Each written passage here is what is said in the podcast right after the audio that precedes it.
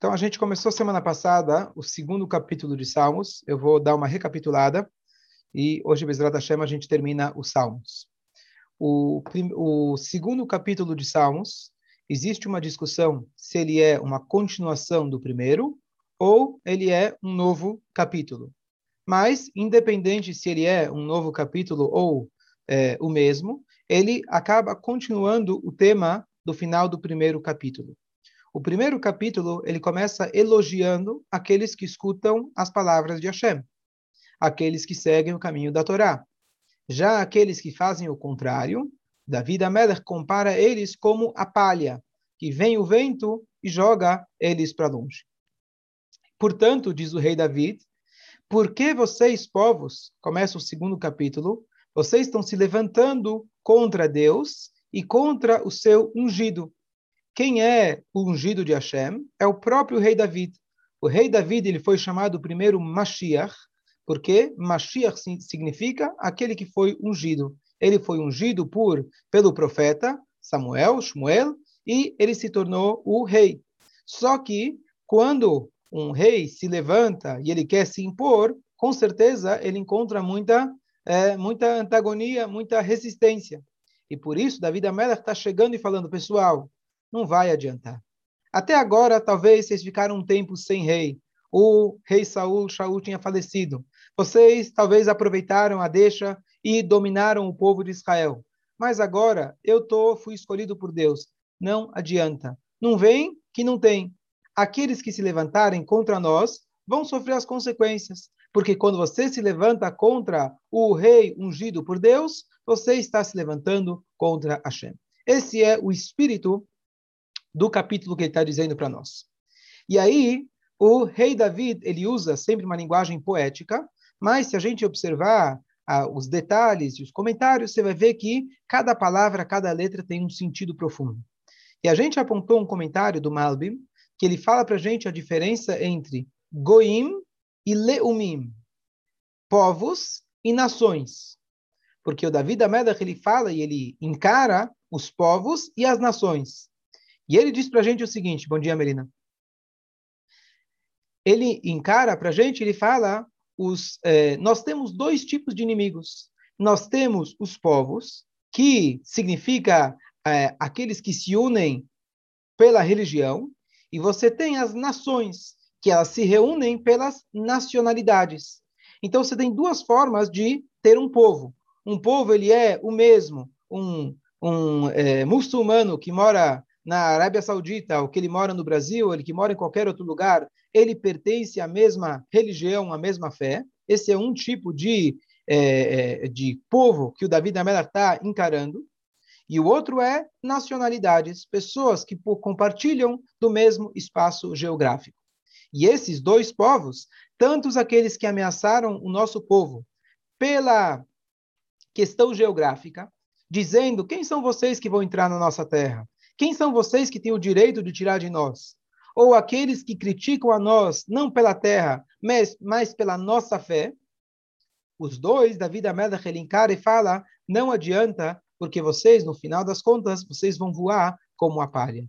E a gente fez uma analogia um pouco mais é, abrangente, que isso poderia também se poderia significar dois tipos de inimigos que nós temos na vida.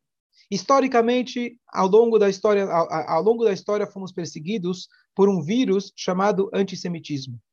Por que vírus? Porque, infelizmente, agora a gente está vendo muito bem como funciona um vírus. Depois que você combate ele, ele sofre uma mutação. Ele vem agora com uma nova cara, com um novo formato. Mas, no final das contas, ele é o mesmo vírus. Então, o vírus do antissemitismo, ao longo da história, ele teve várias caras diferentes, mas ele num, na verdade, tem um texto muito bom que eu recebi, alguém me mandou, o Moisés não está aqui agora, acho que do Marcos, eh, Marcos Suskin, Suskin, o famoso jornalista, quem quiser me corrigir o nome, o sobrenome dele, escreveu muito bem sobre o nosso velho eh, e antigo... Susiskin. Como? Susiskin. Susiskin. Obrigado. Suskin. Suskin. Ok. Tá vendo? Eu não sou o único que... bom, um, um texto muito bom é, dizendo sobre o antissemitismo que a gente não pode deixar se enganar, que ele é o mesmo, que ele está aqui desde o início da história e cada vez ele recebeu máscaras diferentes. Mas quais são as máscaras, de forma geral, que eles usaram? Vamos pegar, por exemplo, a perseguição, a perseguição religiosa. Vocês foram aqueles, nós fomos acusados de matar o nosso Deus. Então, a perseguição religiosa. Vocês não querem aceitar o Maomé, outra perseguição religiosa. E assim, esse foi um pretexto na história. E esse foi o mesmo pretexto que é, Antíochos, os gregos queriam impor sobre o nosso povo na época de Hanukkah. Eles queriam é, exterminar com o judaísmo. Já na época de Purim, Haman, Amalek, é, é, nazismo e etc., eles querem exterminar com o nosso corpo, simbolizando aquilo que a gente falou antes. Você tinha dois inimigos em Israel: os inimigos pela questão geográfica, ou seja, a questão física, e os inimigos pela questão pela questão religiosa. Mas diz para eles David Ameller, não adianta, no final das contas, o comunismo e todos os ismos que surgiram ao longo da história, eles sumiram e eles estão no Wikipédia. Nós estamos aqui firmes e fortes e nós criamos o Wikipédia, o Zoom, e não, o Zoom não foi a gente, mas tudo bem, mas o Facebook e etc, tá tudo, foram os Yodim que criaram, a maioria deles pelo menos. Então, esse, é, é esse era o tema que a gente falou no início dos Salmos. Só para lembrar, como a gente aplicou isso no nosso dia a dia, porque nós sabemos que a, o poder dos Salmos é uma das coisas mais, mais fortes que nós temos. O, o Rebbe anterior ele falou que se nós soubéssemos a força dos capítulos, das palavras, das letras dos Salmos, nós não iríamos parar de recitá-los todo o tempo.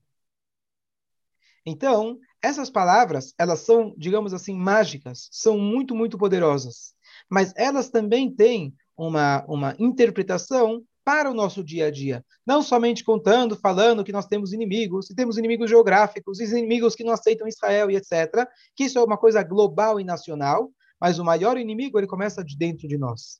E muitas vezes nós temos dois tipos de dilemas, diz o comentarista Malbim na continuação. O David Amelach ele vira e fala: nós temos que é, é, é, soltar as cordas grossas e cortar as cordas finas. Então ele está dizendo para os inimigos, quer dizer, não adianta você querer prender a gente, não adianta querer você querer limitar a gente. Nós somos, nós temos a força e você não vai conseguir é, você não vai conseguir continuar aprendendo a gente. Então, o David Amelach, ele fala para a gente, o comentarista, ele diz que, na verdade, nós temos dois tipos de mitzvot. Nós temos mitzvot que podem ser comparadas às cordas grossas, na linguagem hebraico, avoteimo, e nós temos as cordas finas, que são chamadas na linguagem lá do Salmo, mosroteimo. Qual é a diferença? Então, ele fala para a gente o seguinte, só um instante. Pouco eu vou mostrar o salvo para vocês.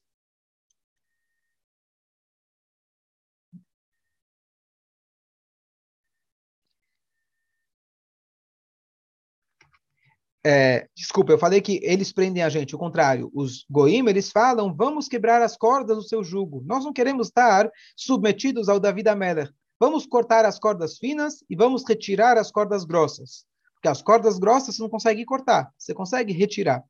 Então, esse é, é a analogia que o David Amelech usa, que eles não querem as cordas nos pescoços deles.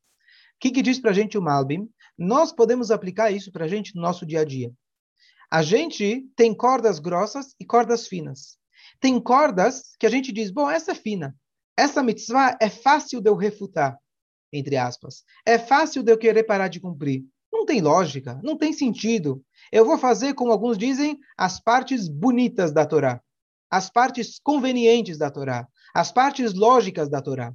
Então diz para a gente o Salmo que não, alguém pode começar dizendo eu não quero as cordas finas e ele no final acaba cortando as cordas grossas também. Ou seja, mesmo aquelas mitzvot que são lógicas, que são muito óbvias, que são humanistas, uma pessoa que não tem como a pilar, a pessoa não tem como essência Hashem, ele acaba perdendo até a moralidade. Uma pessoa que não tem como estrutura, como base, Hashem, a moralidade é sempre relativa. Então, aqui houve uma história recentemente, essa eu não contei na última aula. O Rabino Jacobson, que eu sempre, sempre escuto ele, contou o seguinte episódio. Ele estava na casa dele no Shabat e vieram um grupo de estudantes.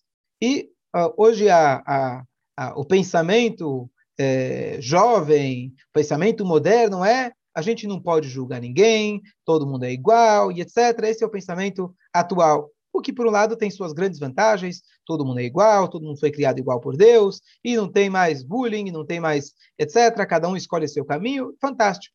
Chegou um jovem, e ele estava com essa, com essa história, com esse papo, só que ele levou esse papo a um extremo. Ele falou para o rabino: Eu não julgo ninguém. E aí o pessoal começou a questionar e perguntar. E aí o rabino perguntou para ele: E os nazistas? E o Hitler? Eu não julgo ele. Como assim você não julga ele? Ele achou, disse o menino, que ele estava fazendo certo. Ele acreditava naquilo que ele estava fazendo. Interessante, ok? E ele começou a dar outros exemplos. Eu não julgo ninguém. Cada um faz o seu melhor, cada um faz aquilo que ele julga. Não é meu papel julgar ninguém e condenar ninguém. É, parece muito humanista. Tá bom. Depois chegou, tinha o primeiro prato e chegou o segundo prato. O segundo prato, diz o rabino, era frango. E de repente, aquele jovem falou: Eu sou vegano, eu sou naturalista, eu sou vegetariano, que também está muito na moda. E o rabino perguntou por quê? Ele falou: Olha, eu não tenho, tenho pena dessas galinhas, eu não, eu não acho certo matar as galinhas. E aí o rabino vira e fala: O quê? Os seis milhões que morreram nas câmeras de gás, você não julga. Aquele que matou, ele fez porque ele acreditava estar certo. E aquele que matou a galinha, de repente, você acha que ele é um assassino e está tirando a vida das galinhas. Será que a vida dos seis milhões não valiam pelo menos igual às galinhas? Qual é a conclusão que eu cheguei? disse o rabino, que se não tem uma base teológica, não existe moralidade. Tudo é relativo. Tudo é relativo.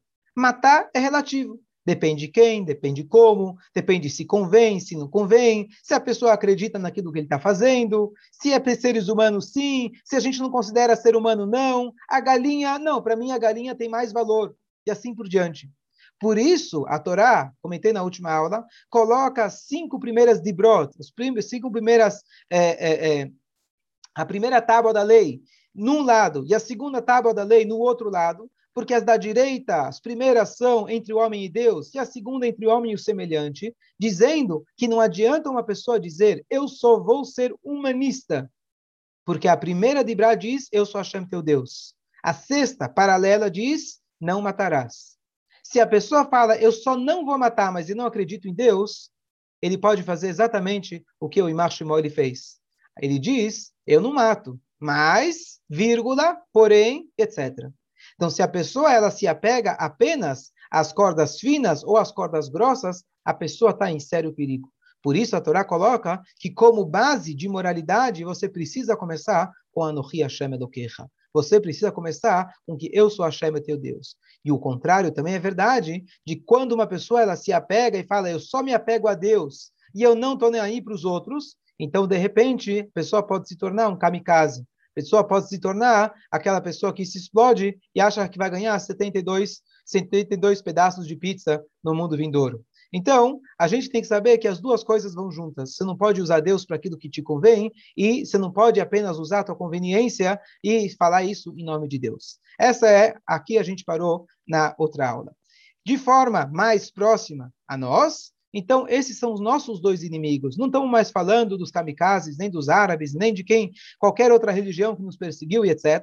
Estamos falando do nosso próprio instinto negativo. Aquele que às vezes vem com comentários, aquele que vem com ideias, sempre muito bem é, é, estabelecidas na lógica e etc., ou às vezes até na fé, nós temos que lembrar que nós temos cordas que nos prendem o pescoço, cordas grossas e cordas finas, e não é cômodo, não é confortável a gente ter uma vida regrada.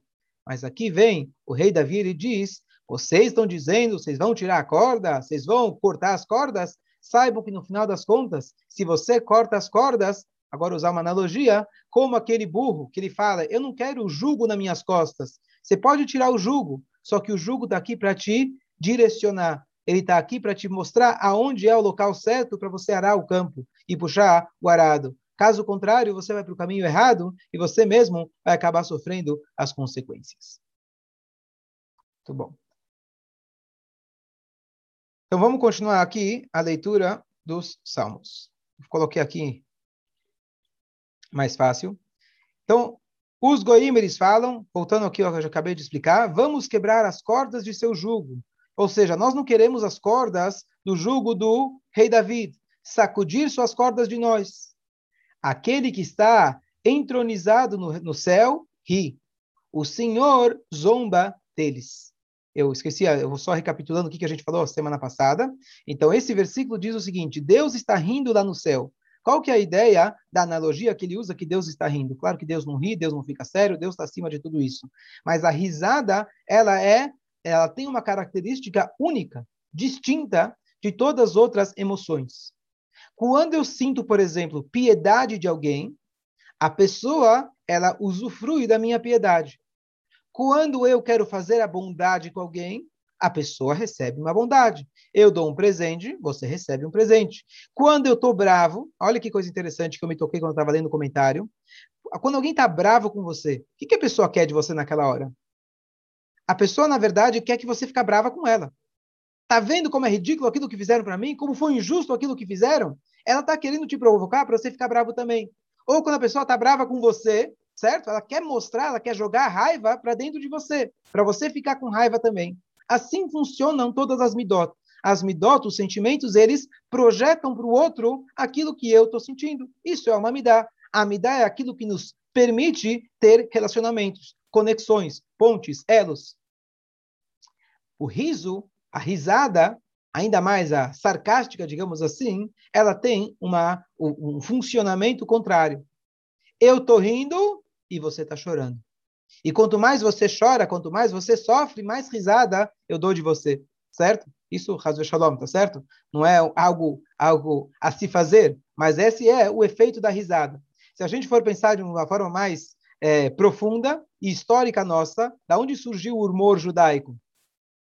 O humor, ele te separa da situação. Você é capaz, quando você dá risada do seu próprio desastre, de repente você consegue se olhar à distância. Esse é o humor judaico. A gente sofreu tanto ao longo da história e o humor ele literalmente surgiu como um salva-vidas. Eu posso rir da minha, do meu próprio desastre e assim pelo menos, né, eu me afasto um pouco dele, consigo me sentir um pouco distante dele. Esse é o humor. Então a mesma coisa quando a gente vai lá escutar um stand-up, você escuta piadas, etc. Claro, tudo kasher, 100%, mas a ideia é que quando você ri de você mesmo, você se distancia porque você, tá, você é a pessoa sofrendo, mas de repente se coloca na posição de dar risada. Então, quando o rei Davi diz, Deus está nos céus dando risada. O que, que significa isso? Vocês, nesse momento, estão desfrutando. Vocês estão falando, eu vou tirar o jugo, eu vou estar tá longe do rei Davi. Eu não quero nenhuma disciplina, nenhuma diretriz, eu não quero nenhuma regra. E Hashem, ele senta e ele ri que, que significa ele rir? Não que Deus é sarcástico, Shalom, não, não que Deus está esperando para te castigar, mas o que acontece é, aquilo que a gente falou, a terra, ela ri por último, e ela ri melhor. A terra, nós pisamos nela a vida inteira, e ela está esperando o dia que ela vai dizer, bom, você pisou em mim a vida inteira, saiba que teu destino é você ficar embaixo de mim.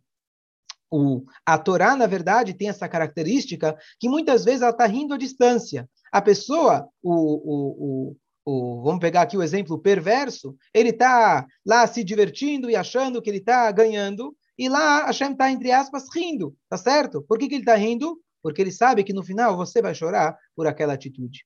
O que, que a gente pode aplicar disso? É fácil quando a gente fala dos inimigos do povo de Israel, mas o que, que a gente pode aplicar disso? Então, aqui tem um conceito profundo que acho que dá para a gente aplicar, isso é uma, uma, uma sugestão minha, mas o, o, os livros místicos sugerem para a gente que nós tenhamos constantemente conversa com nós mesmos. Quando alguém conversa com si mesmo, ou ele está mexendo ou está no celular. Tem uma terceira opção, ele está tentando trabalhar as suas emoções. Então, como a gente sabe, pelo Tânia e pelos ensinamentos da Kabbalah, que nós somos dois, nós temos dois instintos, duas almas funcionando literalmente ao mesmo tempo, a, a cada momento, querendo puxar a gente para um lado ou para o outro. Às vezes a gente precisa sentar e dar uma risada do nosso próprio Yetzerará. Você está querendo me convencer a fazer esse absurdo? Ah, ah, ah, dessa vez você não me pega. Dessa vez eu não vou cair na sua. E a gente tem uma, um diálogo com nós mesmos, tentando colocar em perspectiva, tentando olhar, olha o absurdo que você está querendo me colocar. Você está querendo tirar de mim o jugo? Você está querendo fazer de mim para que eu tenha uma vida livre, fácil, tranquila, sem, sem regras, sem disciplina, sem lei?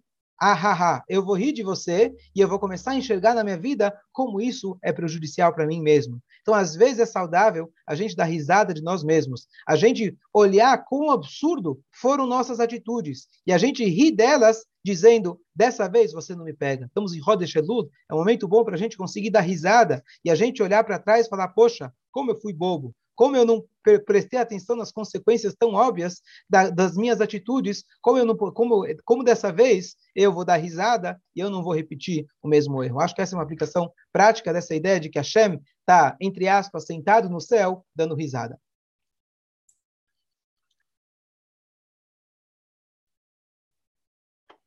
Então, ele fala com eles com raiva, aterrorizando-os em sua raiva mas eu instalei meu rei em Zion, minha montanha sagrada.